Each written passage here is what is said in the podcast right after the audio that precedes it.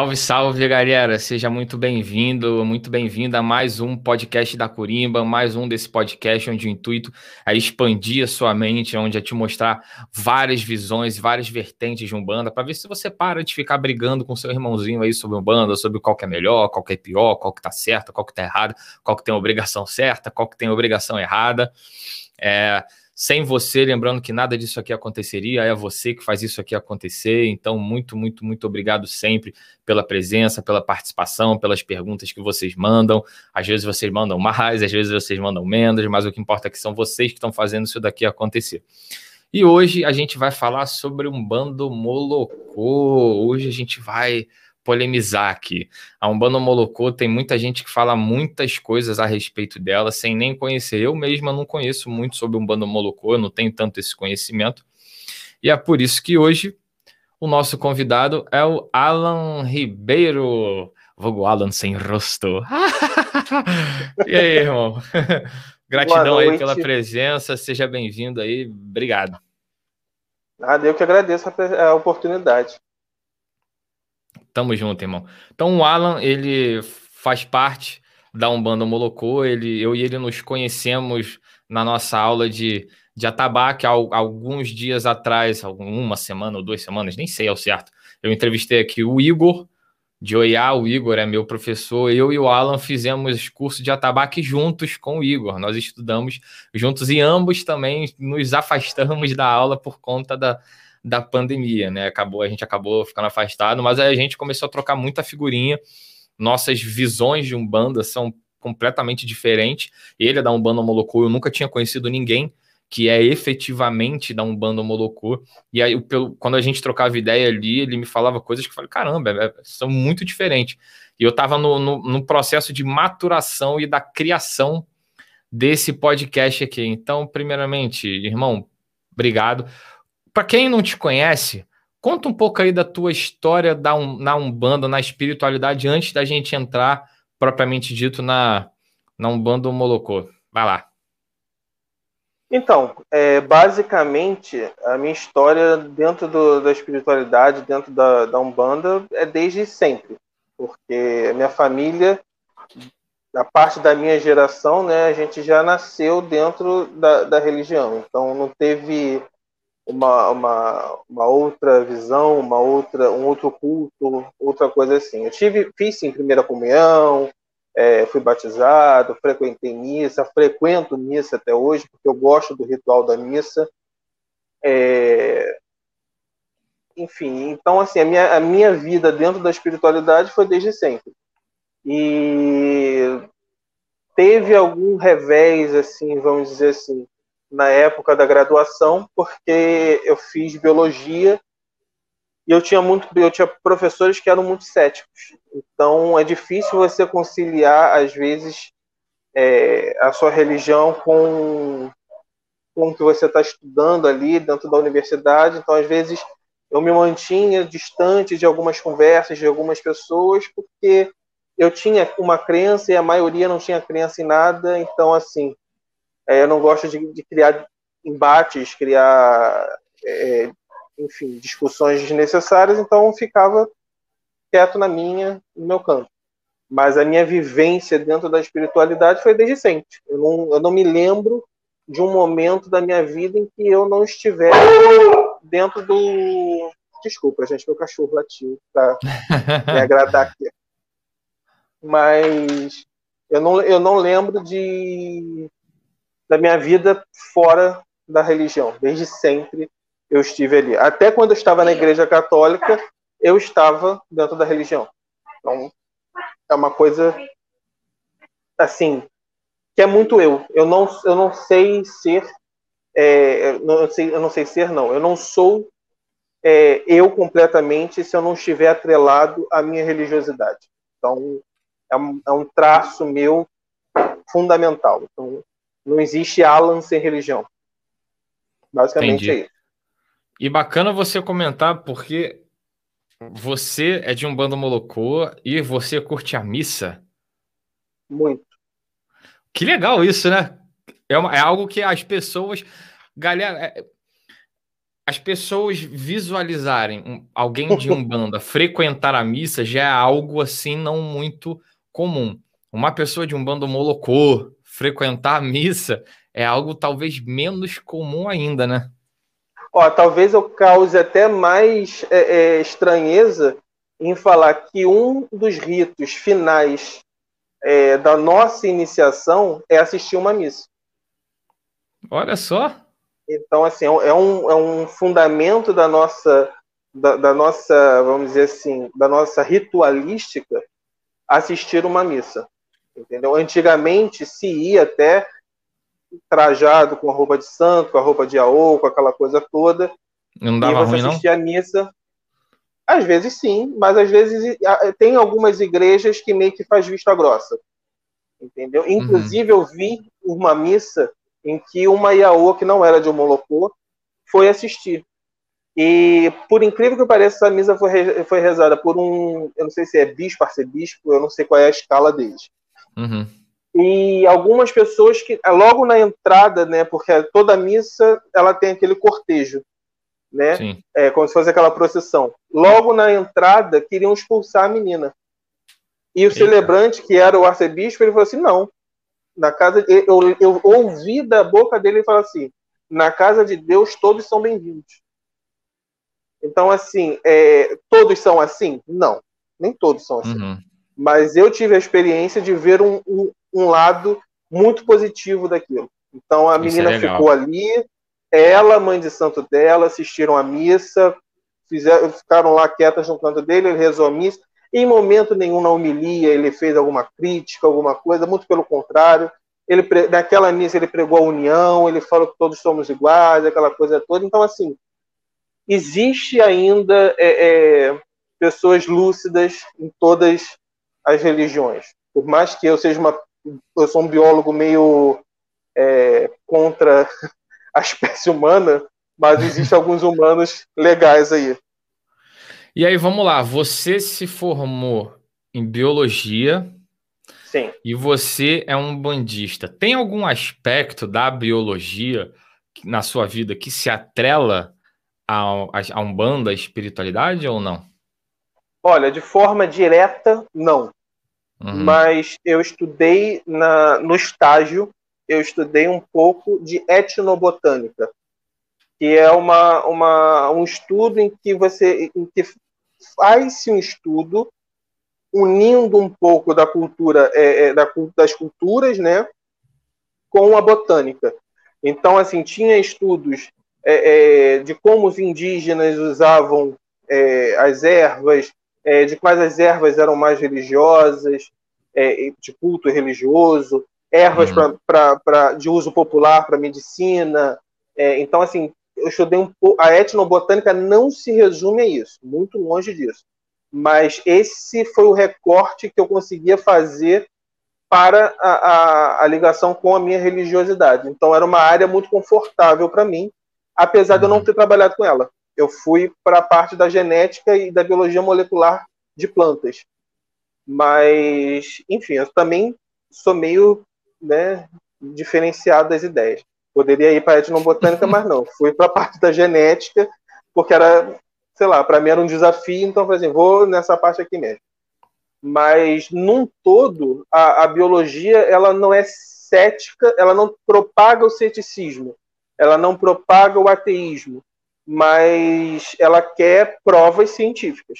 Então, uhum. dentro da biologia, você não tem é, uma coisa é porque pode ser. Não, tem que ter um, uma explicação biológica para aquilo ali. Não é uma ciência exata, graças a Deus, mas você tem que provar aquilo ali, senão é só uma tese, uma teoria, né, até que você prove que algo é aquilo, porque está provado dentro de um ensaio, tem um método científico, e aí aquela coisa bem elaborada, né? Então, assim, não tem como eu ligar a religião com a biologia, com ensinos de ciências, porque entraria um pouco em choque, né? Apesar de, por exemplo, o, o, o mas não entra visão... em choque o, o Alan biólogo e o Alan um bandista, isso não, não... Então, eu sou, eu sou libriano, né? Então, assim, algumas coisas eu boto numa balança, outras eu boto em outra, e assim eu vou me equilibrando, seguindo a vida, entendeu?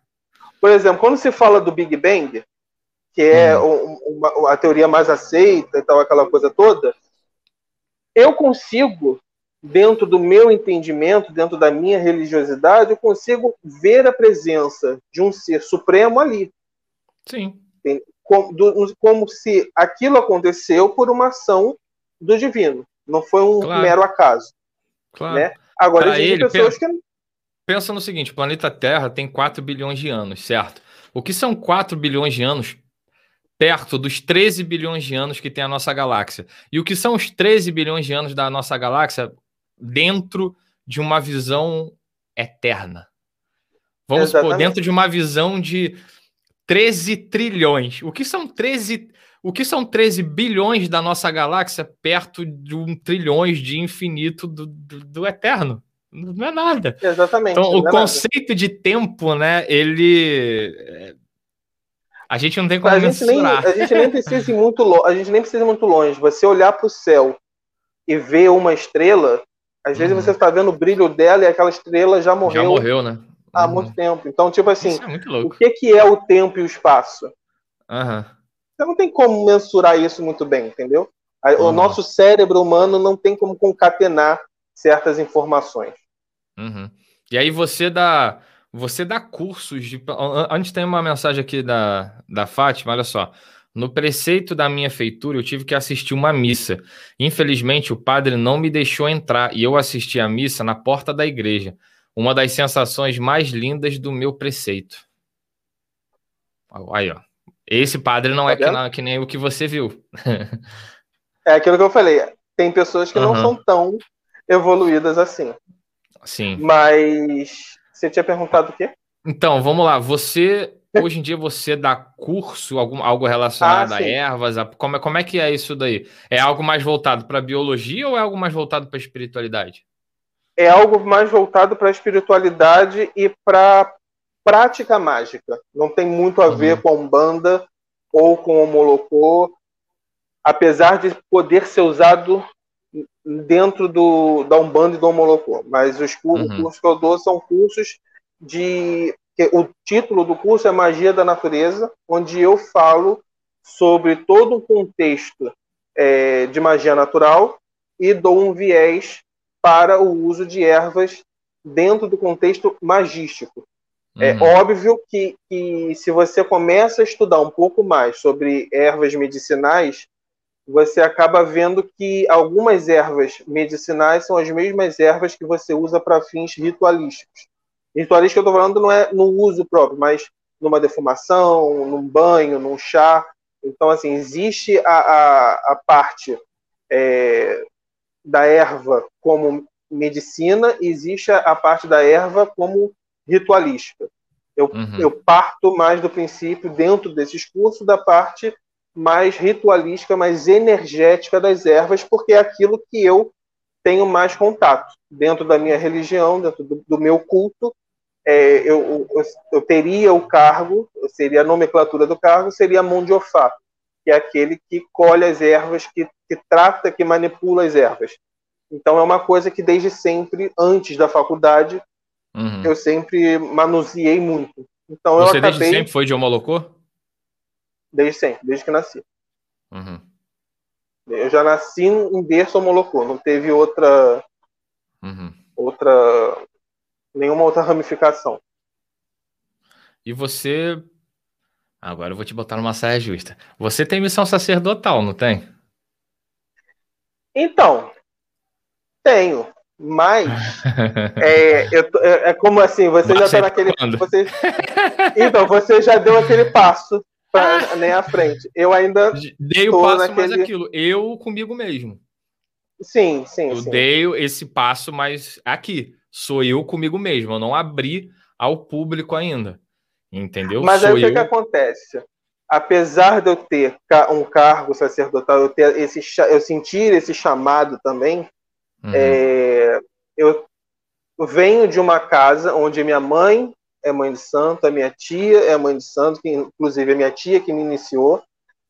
Então, tia de sangue, você está falando mesmo? Tia mãe, de sangue mãe, mesmo. A mãe, mãe de mãe santo? De sangue, mãe, mãe de sangue? É, minha... Sim. É, tá fudido.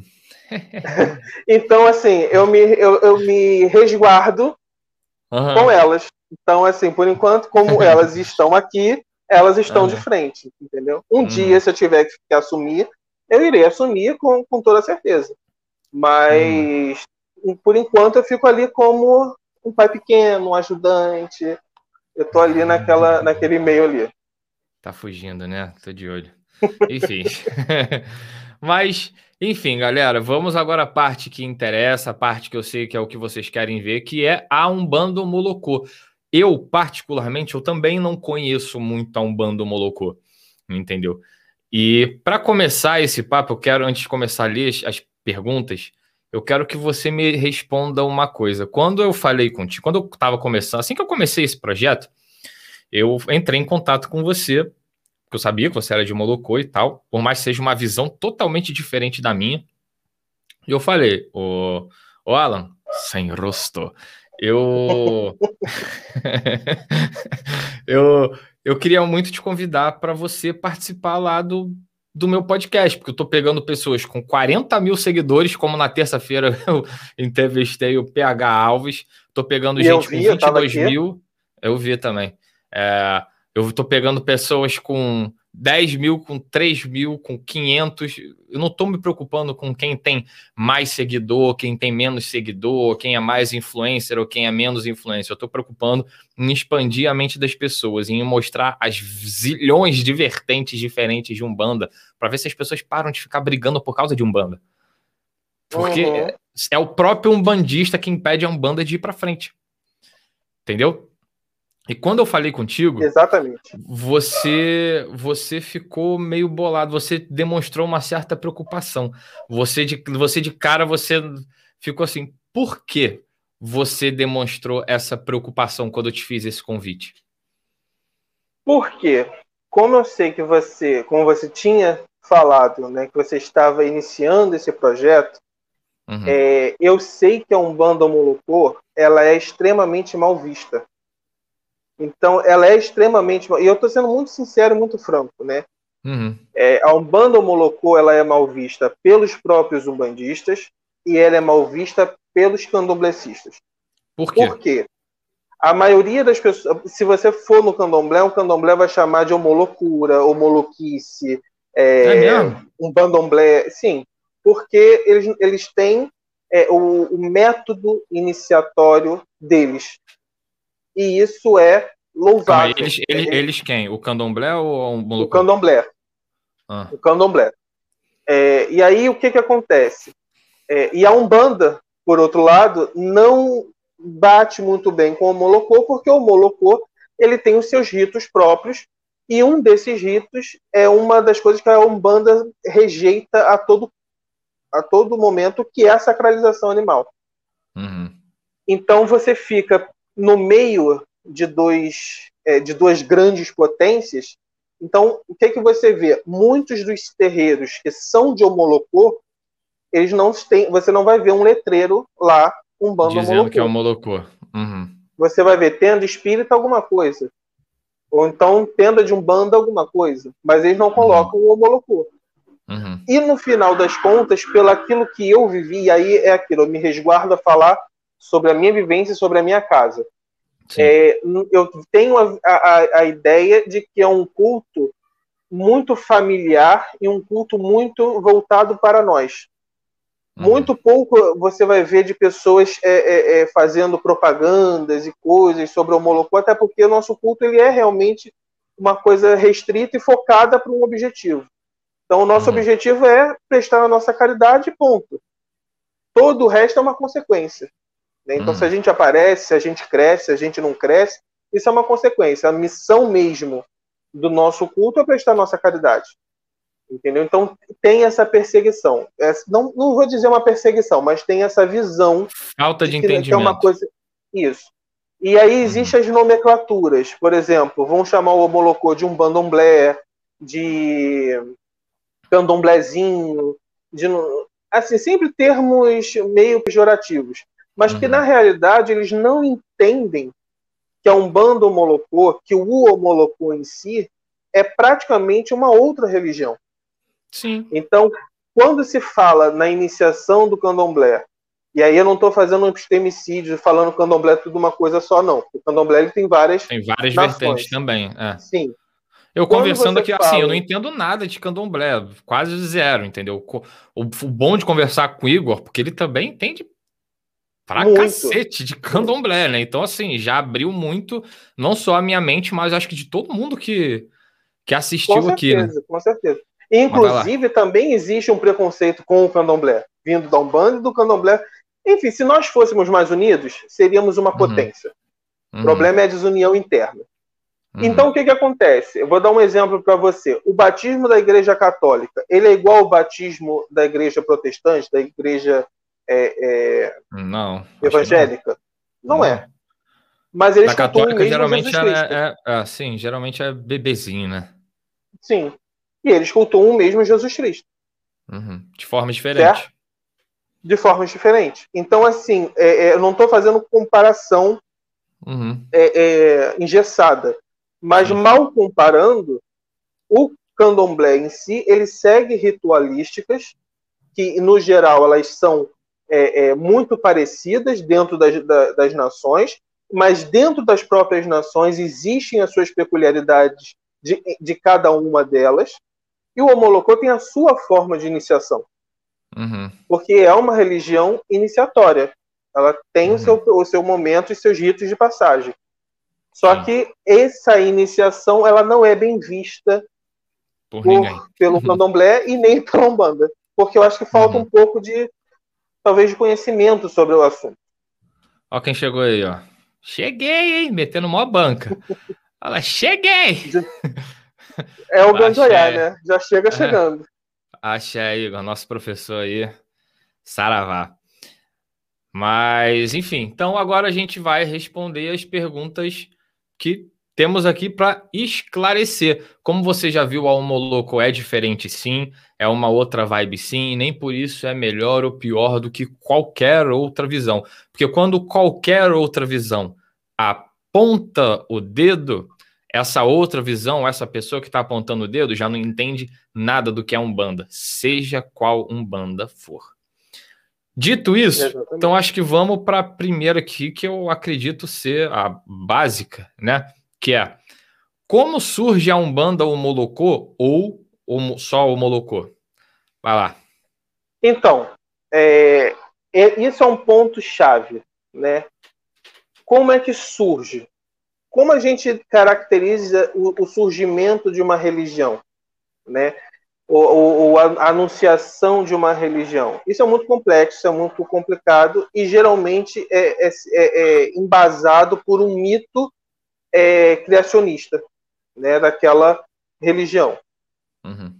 A Umbanda Molocô ou o Omolocô, é, você vai ver que ele tem uma estreita ligação com as macumbas.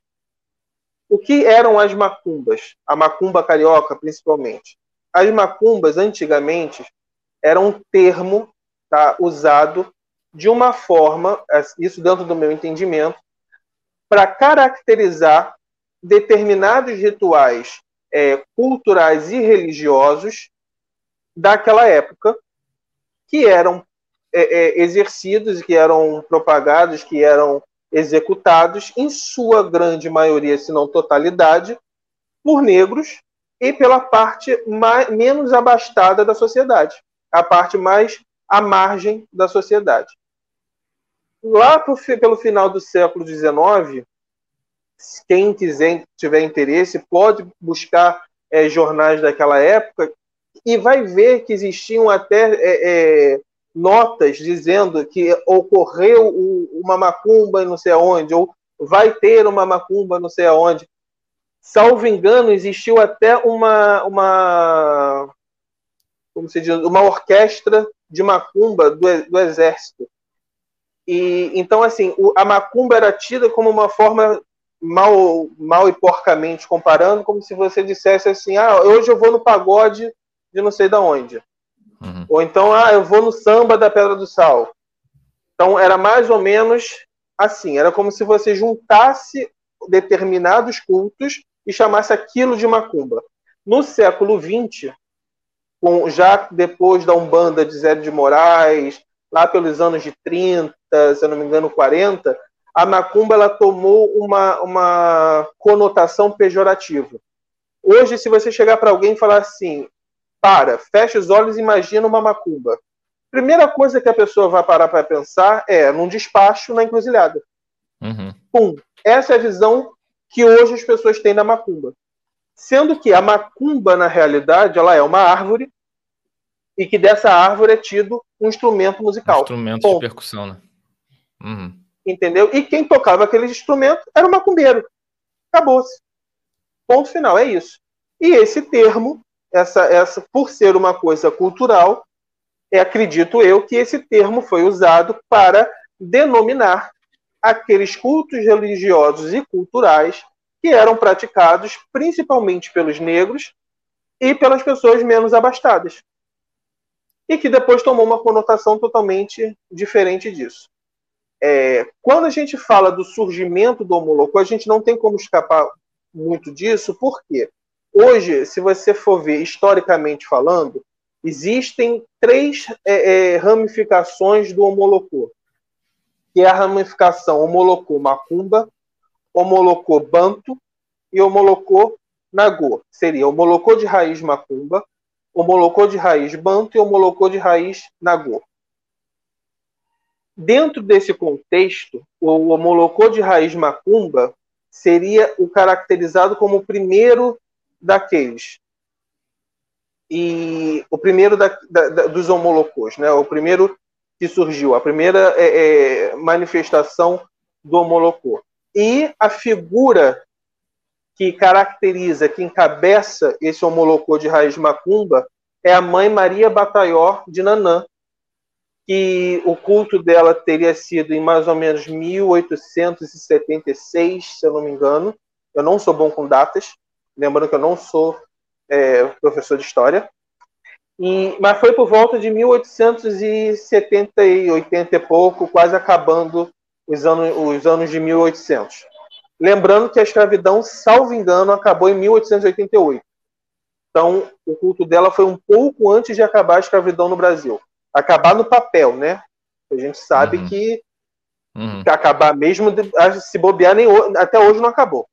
Mas, enfim, não vamos entrar nesse mérito. Então, primeiro, a primeira manifestação foi de Maria Bataió, a primeira a, a, a, a trazer esse culto. Né? Posterior a isso, começou a surgir o, o mito é, o, o, mito criacionista da Umbanda. Existem alguns historiadores que vão defender que a palavra Umbanda já era é, é, usada e já se referia a um culto antes de Zélio de Moraes. Existe até um, no YouTube uma entrevista que eu vi por alto em que alguém da família do Zélio fala que ele foi a um culto de Umbanda antes da, da, da anunciação da Umbanda.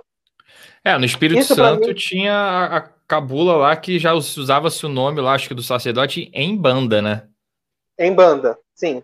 É, inclusive, a, como nós falamos, a gira vem de engira, uhum. que também uhum. é da cabula. E a cabula, como se você, se você fosse traçar um, um, um, uma linha do tempo, a cabula seria a mãe da macumba. Uhum. E a macumba, mãe da umbanda e, e, e mãe do molocô, de certa forma. Uhum. Entendeu? Então, o que que, o que que eu consigo, dentro da minha visão, entender? O porquê que chamam Umbanda ou?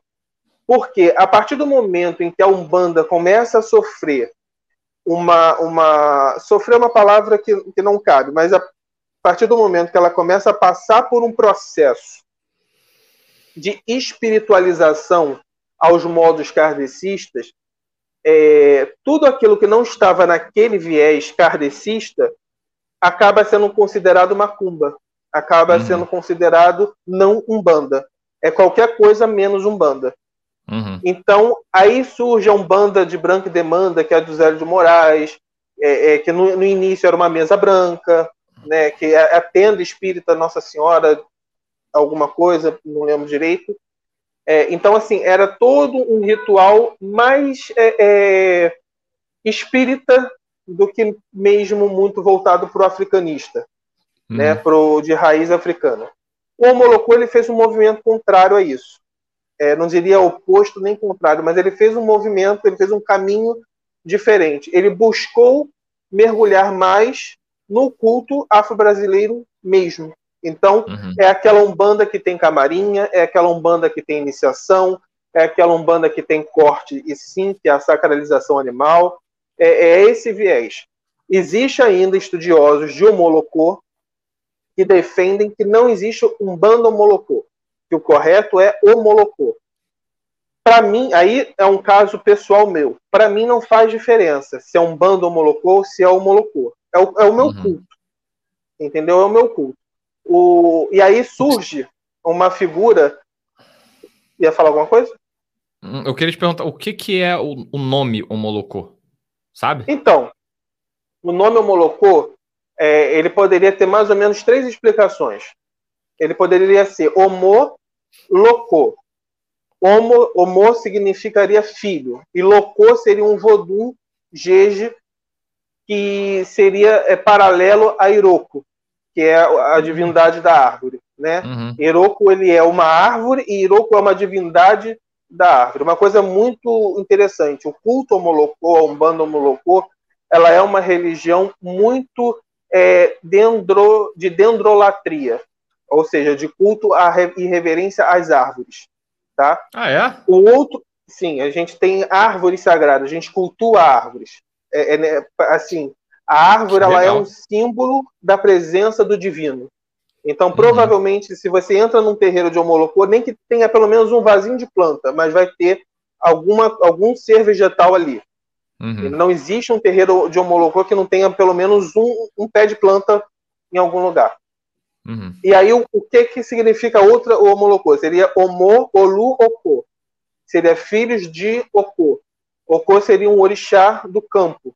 Né? Até o, o, o Igor estava uma vez conversando lá, não sei se você estava lá. E Okô seria um orixá funfum do campo, do, uhum. do, da agricultura, daquela coisa toda. No final das contas, Omolocô sempre significa, de uma forma ou de outra, filhos do campo ou filhos de terreiro, ou filhos da, de Iroco, da, da gameleira branca. Então, é sempre se remetendo a uma cultura e um culto é, de mato, de, de terreiro, de, de, de, de interior. Entendeu? Então esse fundo verde do... aqui tá perfeito, né? tá perfeito. Isso é um homolocô. Entendeu? Uhum. A, a, macaia, que é a, a reunião de ervas, a, a, floresta, né, em tudo.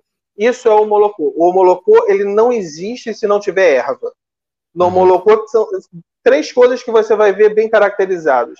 O uso de erva e é tudo cantado. Tem, tem cantiga para tudo, tem ponto para tudo. Tem cantiga para entrar, tem cantiga para sair, tem cantiga para bater cabeça, tem cantiga para levantar. Tem tudo, tem ponto para tudo. Tudo tem uma cantiga, tudo tem uma coisa, tudo tem uma erva para ser usada. Então tem muita essa essa pegada. Então o nome significaria isso. É, filhos do campo, filhos do, de terreiro, tá? Entendi. E aí terminando com a explicação do início do Molocô, no período de lá de 1940, se eu não me engano, surge o Tata Tancredo, que ele aí, teve uma, uma. Aí, ó, viu? Não, tá aí ele que não me deixa mentir, tá vendo? E aí surge o Tata Tancredo, que ele vai ter um papel muito interessante de soerguer a Umbanda Molocô, né? principalmente no Rio de Janeiro e depois em Minas Gerais. Então, Tata Tancredo é um, é, é, Tata já, já é por isso que ele vem representar a, a raiz banto do Molocô, né? Ele, a palavra Tata já é de sacerdote. Tata uhum. é o pai de santo, é o que seria o pai de santo, e Mameto seria a, a mãe de santo, né? E o Tata Tancredo ele faz essa, essa, essa ele só ergue novamente a Umbanda Molocô que estava ficando muito apagada. Ele fala assim, não, calma aí, a Umbanda Molocô é isso aqui, é dessa forma aqui que acontece, é, eu não sou da família do Tata Tancredo. A minha, a, o meu homolocô seria caracterizado como homolocô macumba. E, mas o Tata Tancredo ele tem uma importância enorme. Né? Então, assim, o culto que ele trouxe, as, as preocupações que ele tinha, é, ele fez, foi ele que criou aquele samba General da Banda, não sei se você conhece, Hum. E com, com, o dinheiro que ele, que ele recebia, de, enfim, por ter feito o samba, ele usava para criar, é, é, para fundar é, é escolas, escolas, de, de, de, escolas religiosas, né, essas coisas. É, uhum. Ele fez a federação, uma federação também, ele fundou uma federação. Ele abriu também, salvo engano, uma loja de produtos importados da África, porque ele queria ter a certeza que as coisas, que os utensílios usados nos rituais fossem verdadeiros. Então, Legal. Então, assim, e ele era, e assim, pelo que se diz, ele era um homem analfabeto, mas escreveu vários livros. Por quê? Ele se juntou com pensadores da época que acreditavam naquilo ali que ele fazia e escreviam aquilo que ele dizia. Lógico que quem Pare... escreve também fala. Termina, termina. Não, termina aí lógico que quem escreve coloca a sua, a sua visão também, né? Não escreve uhum. ipsiliter do que a pessoa está dizendo. Mas ele existia isso. Tanto que tem a cabala de Umbanda, muita coisa que já era dita por Tata Tancredo. E uhum. em outro momento também tem a mãe Leia de Inhaçã, que vem caracterizar o homolocô de raiz Nagô, que é uma outra, uma outra raiz do homolocô. E assim surge meio que o homolocô lá em 1800 e tanto, e uhum. vem com maior força com Tata Tancredo em 1940 e alguma coisa, salvo engano, é isso. Entendi. Então aqui, eu tenho uma pergunta da Fátima. Existem literaturas a respeito do Molocô? Então, existem alguma, algumas literaturas. Eu tenho em casa três livros. Dois deles são de um dos filhos é, iniciados pelo Tata Tancredo, o outro é de um outro sacerdote, que eu não, que eu não, não sei quem é, não conheço, é, e são muito interessantes. Eles têm a visão do Molocô, é, um tem a visão do Molocô vinda de Tata Tancredo, e o outro tem uma visão do Molocô de um bando Molocô. Então, assim, de literatura, nós temos muito pouco. Nós vamos ter mais artigos, é, e nunca falando de Homolocô especificamente. Vai ter muita coisa falando sobre a macumba, sobre é, a cabula, sobre os cultos é, é, mais antigos, sobre a umbanda antiga, sobre a umbanda é, é, uhum. antes de, de Zélio, e aí aquilo ali você vai ler e você vai entender um pouco mais como homolocou. Mas literaturas Mas... específicas, poucas. Ao meu conhecimento, são poucas. Mas esses livros aí que você disse que você tem, quais passa para a galera aí? Quais seriam os livros, os nomes? é, homolocou, deixa eu ver que tá até ali, homolocou uma nação e o outro é um bando homolocou. E o outro é nos caminhos do homolocou. Depois tá a gente pode, eu posso botar o título e, e tudo aí. Dá para botar no, uhum. nos cards. Demorou. Ô, galerinha, só pedir um mega favorzão para vocês que estão assistindo aí agora. Dá um likezinho aí se puder, para dar uma moral, porque você dando like, o YouTube vai entender que vocês estão curtindo ele vai distribuir mais o vídeo. Então não custa nada aí você que está assistindo, só pegar aí o botãozinho e pau, só dar um, um likezinho, se puder, compartilha aí com a galera para dar uma moral, que vocês já estão vendo que o papo tá, tá irado, né? Então vamos lá. Você já. Como se dá a hierarquia na Umbanda Molocô? E aí, como é que é isso? Então, Aí eu vou falar dentro da, da, da daquilo que eu. Do teu vivo, alinhamento. Né? Uhum. É. A hierarquia dentro do Homolocô, ela não é uma hierarquia é, de postos. Ela é uma hierarquia de organização. Né? A cabeça maior, vamos dizer assim, a coroa maior dentro de um terreiro de Homolocô é sempre o sacerdote e o guia-chefe da casa. Uhum. Os outros compõem a organização e administração do local. Então, qual seria a hierarquia? Nós temos o corpo de médios, né? Temos os médios, temos os cambonos. Aí nós vamos ter as sambas, que são mulheres que têm um pano, que a gente chama de pano de samba, que é muito parecido com um pano da costa, mas não é um pano da costa, até porque não é traçado no corpo, ele é amarrado no corpo. Quem usa são as mulheres.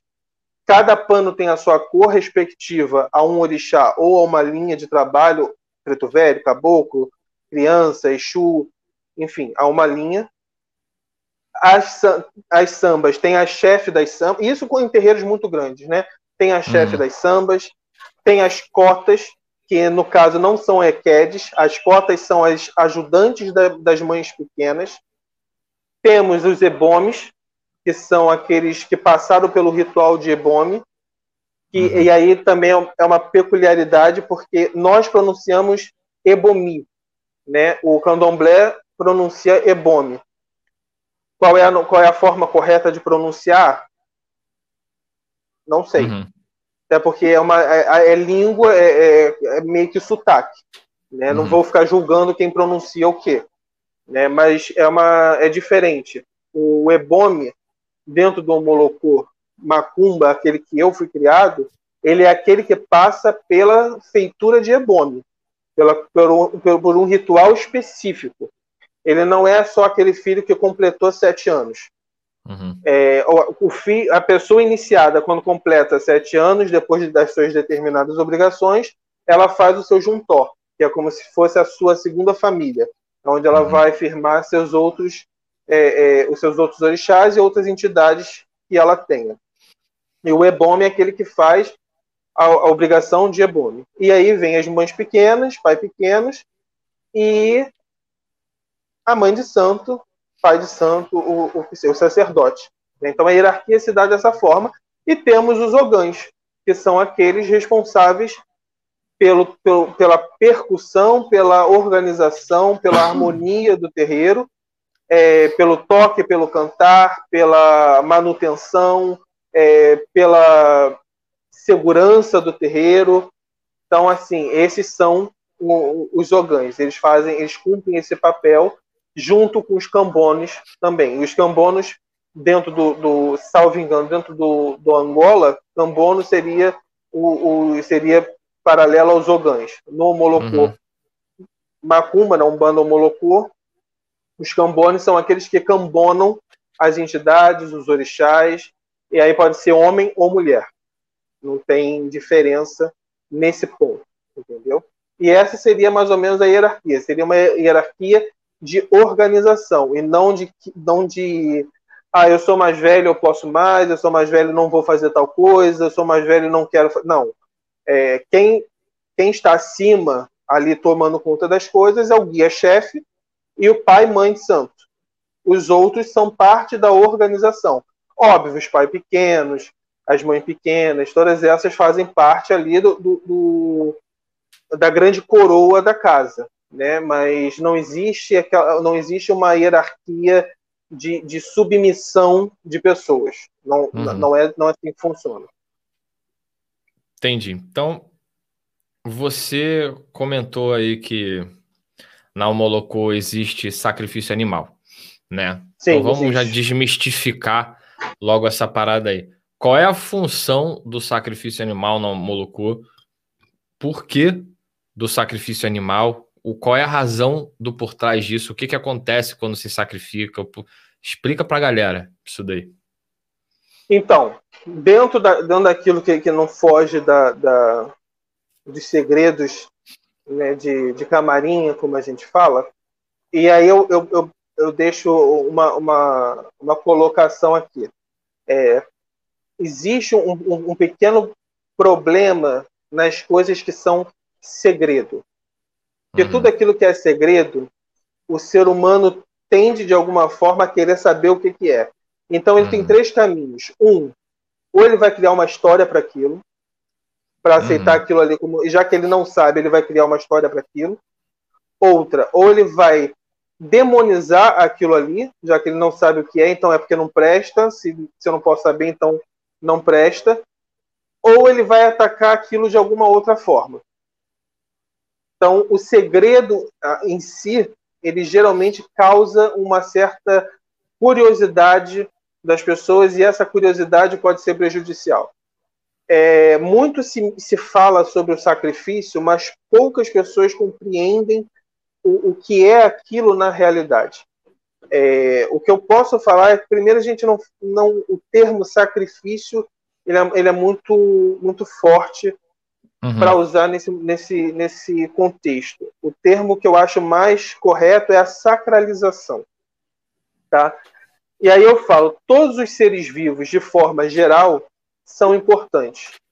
Seja ele do reino vegetal, seja ele do reino animal, toda, toda a vida ela é importante. Quando é usado o sacrifício animal? É, em dois momentos muito específicos.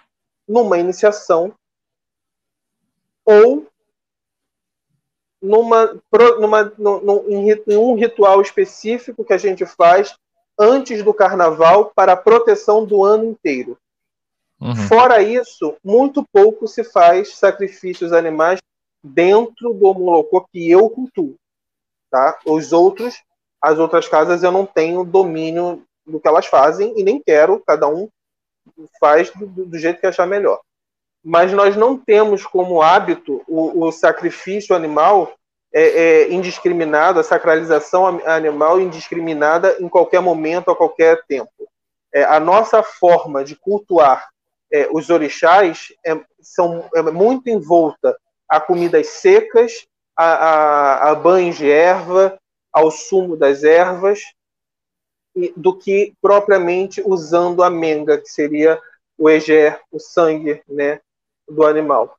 Então, existe, existe, mas não é feito a todo momento. Nada daquilo é desperdiçado. Né? O ideal é que tudo seja usado. Então, esse contexto de ver, ah, mas matou uma galinha, não sei o quê, matou uma galinha, mas é a mesma galinha que você faz um frango assado em casa. Uhum. Então, não, qual é a diferença de você comer um frango assado e você usar o frango todo e depois você fazer o mesmo frango assado? Não tem, tá, eu não consigo entender aquilo. Aí se torna um pouco de hipocrisia. Não, não pode matar é, animal, mas a pessoa está numa churrascaria. Ela está comendo o quê? Então, uhum. assim, existe esse contexto. Agora, as coisas que extrapolam, que são aqueles despachos que a gente vê, os bichos vivos, enfim, aquela coisa toda, aquilo é uma outra situação, aquilo ali é um, um outro contexto que eu não, eu não, não tenho é, controle sobre aquilo, não tenho, é, é, não tenho gerência sobre aquilo. Mas dentro do Molocô se, cultua, se, se faz a sacralização, principalmente nas iniciações.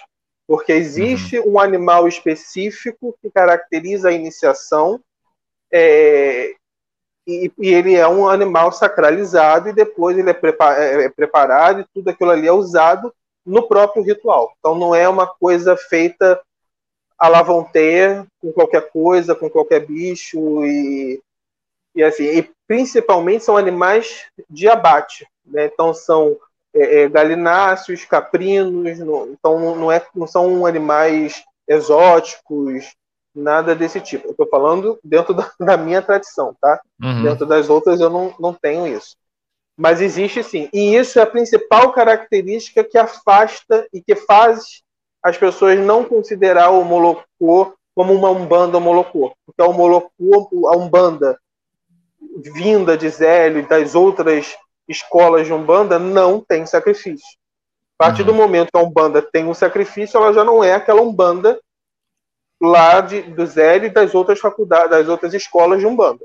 Né? Já é um, alguma outra manifestação religiosa, mas a Umbanda, em essência, de Zélio, a divinda de Zélio dos outros que dele partiram, não tem sacrifício até onde eu sei. Uhum. Entendeu? Mas o Molocô, como um bando Molocô, ele tem um sacrifício, sim. Não posso dizer que não, que tem. Mas uhum. não é um, uma coisa que é feita indiscriminada a qualquer momento, para qualquer situação, é, é, e nem desperdiçado. Tudo é usado. Entendi. E na Umolocô existem os mesmos orixás, se trabalha com os mesmos orixás, se trabalha na Umbanda, no Candomblé? Como é que é isso? Os mesmos e alguns outros. A, gran, a grande ah, é? questão é, a grande questão do Molocô é, é e, você, e você vai perceber isso se você for um dia, são as cantigas. O que, que acontece? E isso é o que causa também muita estranheza. As cantigas de Omolocô existe uma mistura de dialetos. Então, nós temos dialetos e cantigas que são cantadas somente no Omolocô, nós temos cantigas que são de candomblé, e nós temos as cantigas de Umbanda. E essas ah, é? cantigas de candomblé, sim, e essas cantigas do candomblé, algumas são cantadas em Urubá com palavras em banto, ou são cantadas em banto com palavras em Urubá. Então existe essa miscigenação. E isso advém, pelo aquilo que eu aprendi, com a mistura de dialetos que existiam dentro das senzalas. Porque uhum. se você for estudar os primeiros povos escravizados que chegaram aqui, foram os de, da, do tronco linguístico banto, né, que uhum. falava, seriam os congoleses, aí, aí é, é, Kibundo, Cambinda, a, a, aquela estrutura. Depois de um tempo que vieram os iorubás.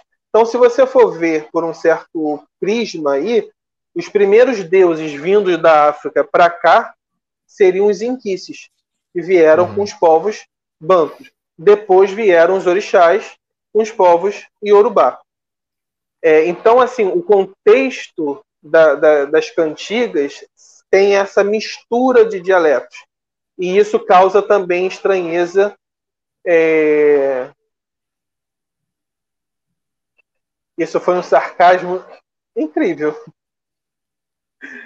Ah, meu Deus, que realmente é complicado gravar as cantigas sim. Não, não é uma coisa muito fácil, não. Mas é uma característica do, do Homolocô, ter essa mistura de dialeto. E isso é uma uhum. característica principal da Umbanda Homolocô, e aí eu vou te falar da raiz macumba. A raiz Nagô, ela vai cantar muito mais em, em Urubá. E, e, eu, e pelo que eu vi, não fisicamente, mas o que eu vi em mídia de sacerdotes de um, de, do Homolocô Nagô, ele é o que mais se assemelha, se assemelha ao candomblé, mas ele tem uhum. suas diferenças. A contar que eles tocam o atabaque com os agdavis, eles não tocam com a mão. Os outros homolocôs, tanto a macumba como o banto, o, os atabaques, ou a, a barrica, ou, enfim, o, o, instrumento, né, que geralmente é o atabaque, ele é tocado com a mão. Não existe toque com a varinha. Né? O homoloconagô, os que, o que eu vi, que eu tive a oportunidade de ver, ele tem um toque com varinha. Então, uhum. esse, esse, ao meu ver, seria o mais próximo do que, do, do, do que as pessoas veem como uma, como uma realidade do candomblé. Entendeu? O, o macumba seria o mais próximo do que as pessoas veem num ritual de umbanda. E seria Legal. isso. Eu consegui responder? Conseguiu. Então vamos, vamos, vamos lá. É, além disso daí, ou é só essa daí a diferença da Umbanda para o Molocô? Por exemplo, na Molocô vocês também usam branco, tudo igual é na Umbanda. Como é que é o rito de vocês na, na Umolocô? O que pode ser dito aqui, o que pode ser passado aqui para a então, galera? Tá, ter essa diferenciação de rito, tanto do, da Umbanda quanto do Candomblé. Então, vou, vou te responder da seguinte maneira. É... E aí, mais uma vez, é aquilo. Eu posso falar sobre a, a, a, o Molocô, a Umbanda Molocô que eu, que eu pratico, uhum, né? Seria uhum. caracterizado como macumba.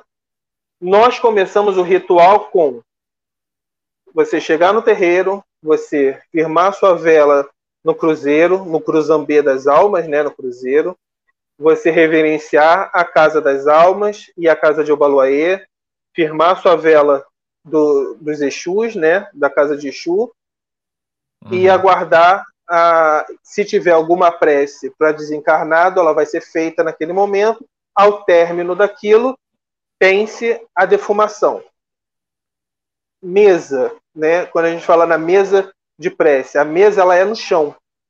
E aí aquilo que eu falei, tudo no homolocô, ele é cantado e ele tem o seu ritual. É, uhum. Só a nível de curiosidade, como a gente faz a prece? É uma toalha branca no chão, em cada ponta da toalha vai um copo d'água uma vela, no meio um copo d'água uma vela e geralmente uma rosa. Ali se faz prece, e a prece pode ser uma prece cantada, pode ser uma prece é, é, falada, pode ser uma prece espírita, pode ser uma prece católica, enfim, não tem essa, essa diferenciação. E no final, geralmente, tem uma cantiga específica para preces, para encaminhamento da, daqueles espíritos que acabaram de desencarnar ou que precisam daquela prece. existe um ritual para deitar aquela toalha no chão, para formar aquela mesa, existe um ritual para retirar aquela, aquela toalha também. Então, tudo é muito ritualizado. Tá? E às vezes é, é difícil você gravar aquilo. Eu lembro que o caboclo guia-chefe da casa onde a minha família sempre frequentou, ele dizia assim: errou, segue em frente, não volta. Porque assim, errou, errou, não vai ter como consertar. Então, uhum. segue em frente. Da próxima vez você acerta e faz, e faz de novo. Entendeu?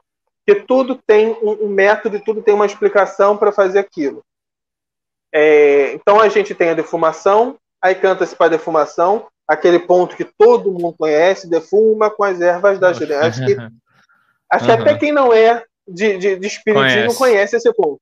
Né? Uhum. Então a gente canta, faz a defumação, depois da defumação a gente sopra a pemba, depois de soprar a pemba aí tem a ritualística do Molocô. A gente vai cantar para Oxalá, aí depois a gente vai cantar para as Iabás, aí depois a gente vai cantar para os orixás, aí depois a gente vai cantar para Caboclo, aí a gente vai cantar para criança, Caboclo, Preto Velho, é, Exu, fecha com Exu e começa a gira específica. Então toda a gira a gente canta para todo mundo e uhum. inicia-se a gira que vai ser feita ali. Então se é uma, uma gira de Caboclo, vai cantar três pontinhos para o Oxóssi, depois três cantigas para caboclo e na hora da gira, sim, vai cantar para os caboclos virem, incorporarem aquela coisa uhum. toda. Então o ritual é mais ou menos esse, dentro do, do, meu do meu terreiro. Se você ver, você vai assim, ah, isso daqui é uma umbanda.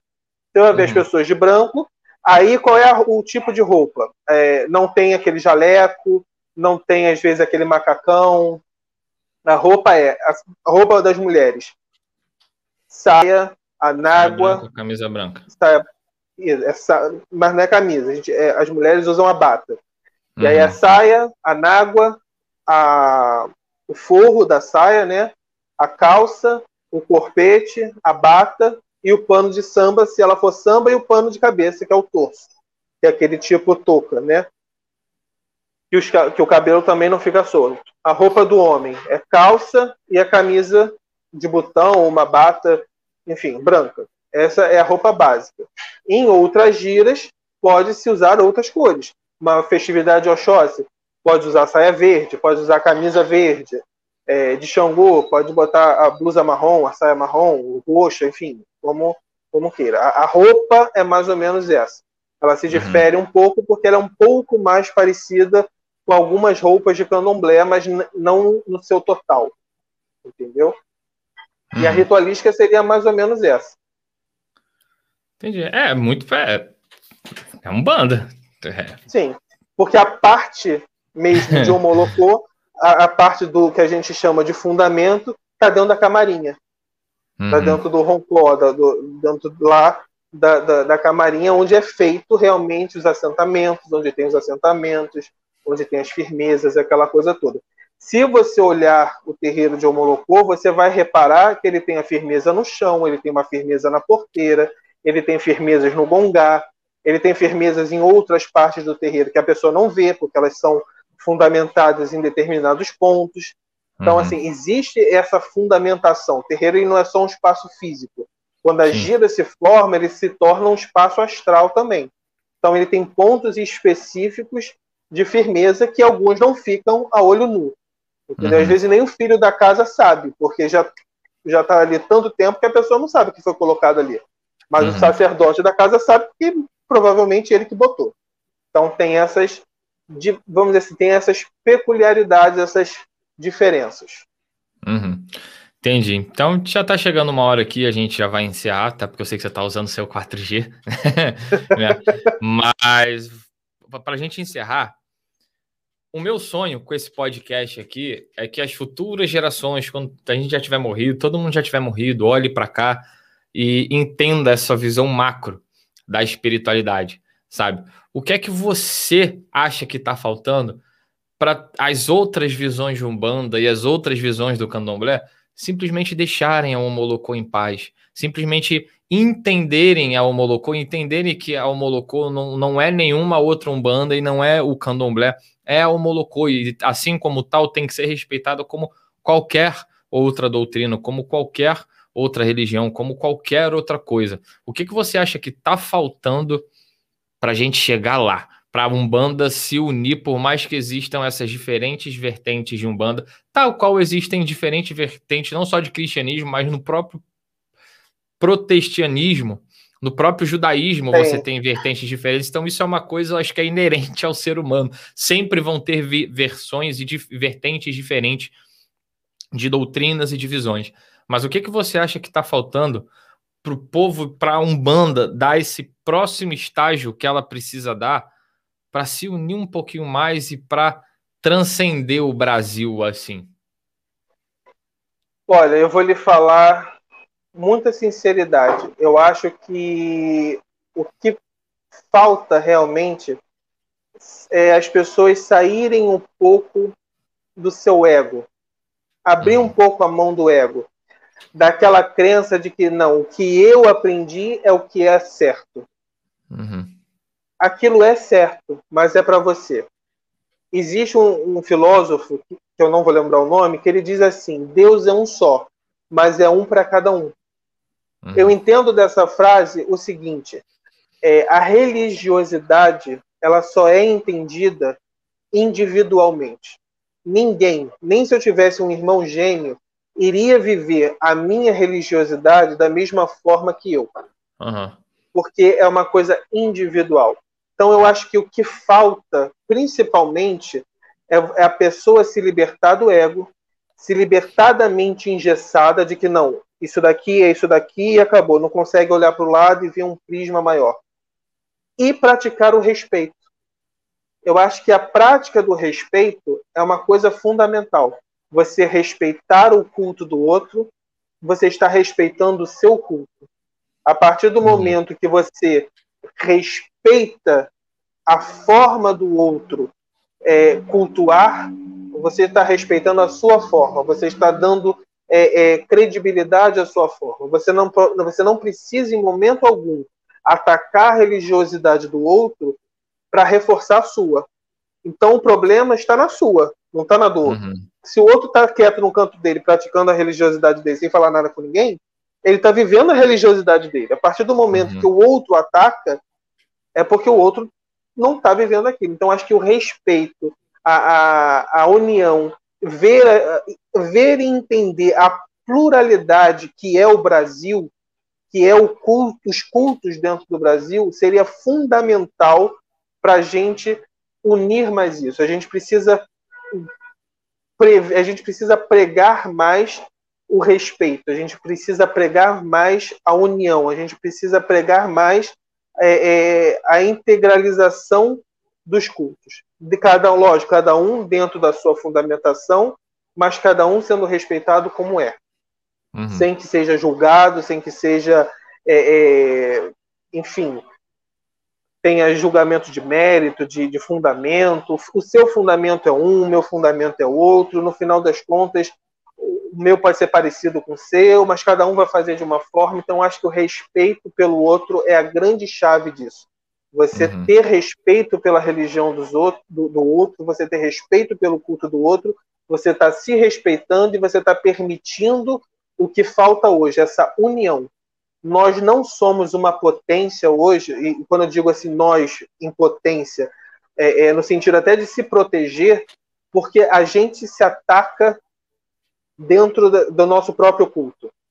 Sim. Se todos os cultos afro-brasileiros, todos os cultos espiritualistas fossem unidos, nós teríamos muito mais voz, nós alcançaríamos muito mais, é, é, é, nós galgaríamos muito mais direitos que nós devemos ter, mas acaba que a gente não tem, porque a gente perde tempo brigando e apontando defeitos que a gente acha no outro.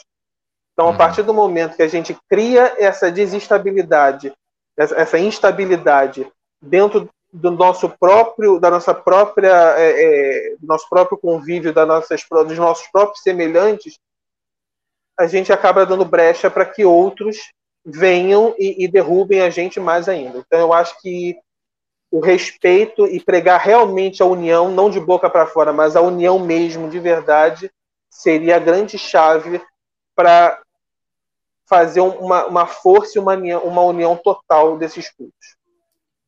Entendi. Para fechar, aqui é o Felipe Neubart, Neubart, não sei como se pronuncia. É, acho que se as informações fossem melhor difundidas, ajudaria as pessoas a conhecerem e respeitarem mais. Pois é. Eu acho é que está faltando um bandista parar de, como o Alan falou, abaixar o ego. Olha o povo judeu. Olha como é o povo judeu. Você não vê nenhum outro povo ser que nem é o povo judeu. Os caras se ajudam, eles estão ali, sabe? É isso. Claro que existem divergências ali dentro do próprio judaísmo, mas tenta Sim. olhar o judaísmo de forma macro. Eles se ajudam.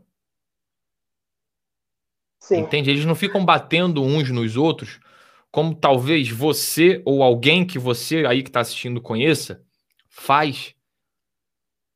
Só porque uma pessoa cultua os orixás de um jeito diferente de você. Só porque uma pessoa Exatamente. tem uma forma de se conectar com o divino diferente de você. Aí você vai lá e senta o sarrafo nessa pessoa. E quando você faz isso, você não percebe que você está fazendo com um irmão um bandista a mesma coisa que um crente faz com você. Entendeu? É esse o ponto. Esse é o ponto. É isso. Eu esse acho é que assim, acho que assim eu encerrarei essa esse bate-papo aqui hoje que foi fantástico. Espero que tenha sido esclarecedor para você que está assistindo isso. Eu, particularmente, não sou um grande conhecedor de um banda um molocô, entendeu? Conhecia vagamente a história do Tata Tancredo, mas de forma bem superficial, não não me aprofundei e hoje está aqui para você aí expandir um pouquinho mais a sua visão. Há dois dias atrás a gente teve gente aqui de um banda sagrada, semana passada a gente teve de candomblé, de umbanda, ogan, a gente teve de umbanda de mirim. É isso, depois vai voltar, vão voltar outras pessoas, espero de Molocô, espero de Sagrada, espero de Mirim. Eu quero é expandir a tua mente. Axé, professor. Tamo junto. é, e é isso. Então, Alan, muito, muito, muito obrigado. Gratidão aí Eu pela moral, gratidão pelos esclarecimentos aí para as pessoas. Quem quiser te encontrar, onde as pessoas podem te encontrar, quem quiser fazer os teus cursos de magia, das ervas, de tudo mais, como as pessoas podem entrar em contato com você, como as pessoas podem se inscrever no seu curso. Fala aí para a galera. Então, tem o meu, meu Instagram, que é arroba Alan Duilo, D-U-L-I-O, Duilo, D-U-I-L-I-O, Duilo. E tem o Instagram da Yamandu, que é a, a a empresa que faz é, a divulgação de, de, vários cursos de terapia holística. Não tem só o meu curso, tem milhões de cursos. Tem curso de reiki, tem, curso, tem curso de, de tarô, tem curso de baralho cigano, enfim, tem vários cursos é, e muito voltados para terapias holísticas. Que é a Yamandu, arroba Yamandu underline TH. Se eu não me engano, é isso. Eu tenho problema Yamandu com I ou com Y? Yamandu com, com, com I, Yamandu. Tá. É como se fala em indígena mesmo, Yamandu. Beleza. Só isso? Quer fazer mais nenhum jabá? Só isso. Então tá beleza. É isso. Só me procurar lá na rede, que aí eu vou passando todas as informações que tiverem. Demorou. Beleza? Então, obrigado, Alan, e obrigado a você que faz isso aqui acontecer, que vem aqui, que participa no ao vivo que está dando essa moral aí o tempo todo. Muito, muito, muito, muito, muito, muito obrigado. Sem você, nada disso aqui seria possível. Esse aqui é um projeto novo que eu estou lançando nesse canal aqui. Já lancei outro podcast, o Delírio Podcast, né? Onde a gente conversa sobre sexo. Outros podcasts estão vindo aí, que eu não vou falar por enquanto, mas tem mais coisa vindo aí. E o intuito aqui é expandir a sua mente, é abrir a sua mente, é fazer você sair da caixinha, é fazer você se libertar, entendeu? Então, muito obrigado a você que tem me dado essa moral, que tem compartilhado. Você que está assistindo aí, não deu like ainda? Então dá um likezinho aí só para dar aquela moral. E é isso, gratidão e fique ligado ou fica ligada que ainda vem muito mais novidades, podcasts e, enfim, histórias aqui nesse canal. Valeu? Saravá!